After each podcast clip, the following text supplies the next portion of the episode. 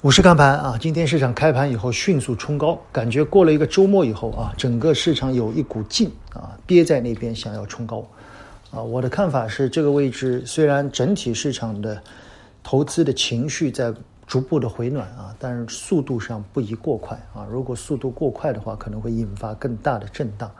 第二呢，从中午时分我们看到整个市场开始有一些风格的切换，我们认为从本周开始，市场可能偏向于一些。蓝筹包括消费电子，简单的讲就是往复苏预期的经济这条线去走。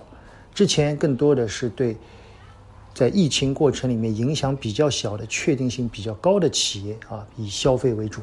未来可能是以疫情后段逐步复苏的这条线去走啊，这两条线是完全不同的。所以我们倾向于整个指数的风险有限，但可能市场的风偏会简单的从消费股。慢慢慢慢的往蓝筹和部分的信息电子类的品种去做靠拢，好吗？我觉得，呃，这个位置呢，快犹不及啊，稳则慢牛可期。更多的内容我们在订阅号里面已经给大家了啊。昨天我们是临时加班啊，录了一个线上的六月的策略报告会。这次策略报告会给的很早啊，很多人应该懂的。为什么？因为我觉得市场有点憋不住了啊，所以这次策略报告会我们从宏观。为什么最近有可能会有风格的切换到微观啊？什么样的行业要去做重点的关注？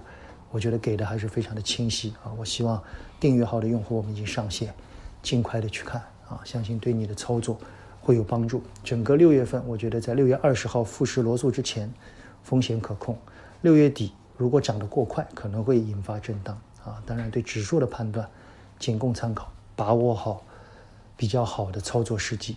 把盈利要尽快的、加速的装到你的口袋里，好吗？更多内容我们在娓娓道来的六月线上版跟大家讲解啊！